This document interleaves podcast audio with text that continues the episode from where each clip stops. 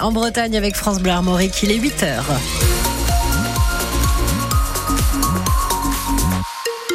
On a un ciel de traîne, c'est le mot employé hein, par les spécialistes, c'est ce que nous dira d'ailleurs euh, Sébastien Decaude, météo Bretagne après le journal. Ciel de traîne, ça veut dire un peu tout, euh, des nuages, des éclaircies, des pluies orageuses. Rendez-vous donc euh, après le journal de Justine Sauvage.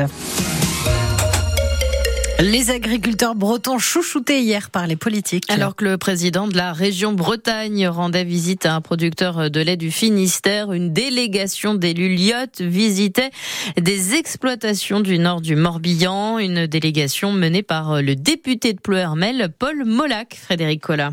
La pluie est battante et la centaine de vaches du GAEC du Courgan à Quilly ruminent à l'abri.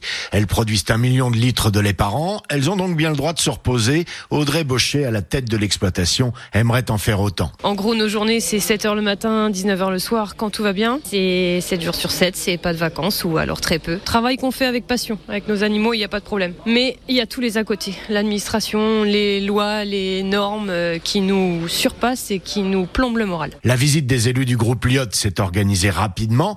C'est une première. Je suis installée en 2009, c'est la première fois que je reçois un homme politique, oui des hommes politiques. Face aux doléances, les trois parlementaires du groupe Lyotte ne tombent pas des nues, ce sont des élus ruraux. L'occasion pour le député Paul Molac de remettre en avant son combat pour la décentralisation. Je suis élu depuis 2012, j'ai jamais vu encore une simplification aujourd'hui. À chaque fois qu'on essaye de simplifier, en fait, on complexifie. Si la région Bretagne avait demandé à avoir l'argent de la PAC pour pouvoir le distribuer directement aux agriculteurs, c'est bien parce que on avait identifié les problèmes. Si vous regardez les pays d'Europe, la PAC est donnée aux régions qui les redistribuent. Il n'y a qu'en France où c'est une PAC nationale. Dans quelques jours, la future loi d'orientation agricole sera discutée par les députés. Les 21 voix du groupe Lyotte pourraient bien servir à constituer une majorité. Un reportage de Frédéric Collat. La photo de classe est enfin complète. Gabriel Attal a fini hier soir de nommer son premier gouvernement. 20 ministres délégués et secrétaires d'État complètent donc le tableau déjà connu depuis un mois. Une nouvelle ministre aussi est nommée, Nicole Belloubet, qui remplace Amélie Oudéa Castera à l'éducation. Cette dernière ne gardant que les sports et les JO. Autre nouveau visage, Guillaume Casbarian, le député Renaissance, est nommé ministre délégué au logement, ce qui passe mal déjà auprès de certaines associations de lutte contre le mal logement, comme l'Union sociale pour l'habitat, dont Emmanuel Cosse est la présidente que ce soit lui ou un autre. Ça fait un mois qu'on attend un ministre euh, du logement. On est dans une situation de crise euh, extrêmement grave. Aujourd'hui, on nomme ce député qui présidait la commission des affaires économiques. Donc, en fait, euh, il suivait quand même un peu nos sujets. Après, c'est pas un expert du logement. Et il est vrai qu'il ne s'est pas illustré par une bonne connaissance du secteur, notamment dans la proposition de loi qu'il avait poussée sur les squatteurs. J'en suis à un stade où la personne importe peu. Hein. Ce qui m'importe, moi, c'est qu'est-ce qu'il va nous dire dès demain? Quelles sont ses marges de manœuvre? Est-ce que il va y avoir des corrections économiques pour nous aider à produire du logement Est-ce qu'on va avoir les moyens de réguler les marchés, notamment sur la location saisonnière, pour retrouver une offre locative? Et surtout, est-ce que ce nouveau ministre va s'engager à ne surtout pas réformer la loi SRU parce que ça serait absolument dramatique pour maintenir les enjeux d'équité territoriale? La loi SRU, c'est cette loi qui oblige les communes à avoir un minimum de logements sociaux. Elle a été euh, remise en cause par Gabriel Attal lors de son discours de politique générale.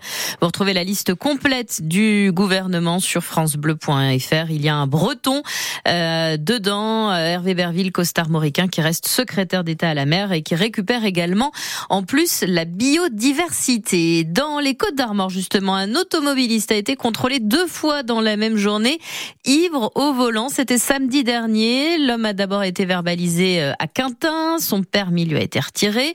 Mais quelques heures plus tard, il est à nouveau repéré par les gendarmes Plédran. Il est alors en excès de vitesse.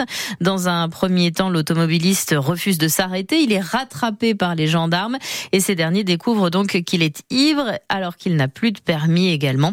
Il est condamné à un an de prison ferme. Vous connaissez certainement un jeune qui réalise en ce moment un service civique. Ils sont 3000 en ce moment en Bretagne. Des jeunes qui réalisent une mission de 6 à 12 mois au sein d'une association, d'une institution publique, que ce soit dans le domaine de la santé, de l'éducation, du sport ou encore de la culture.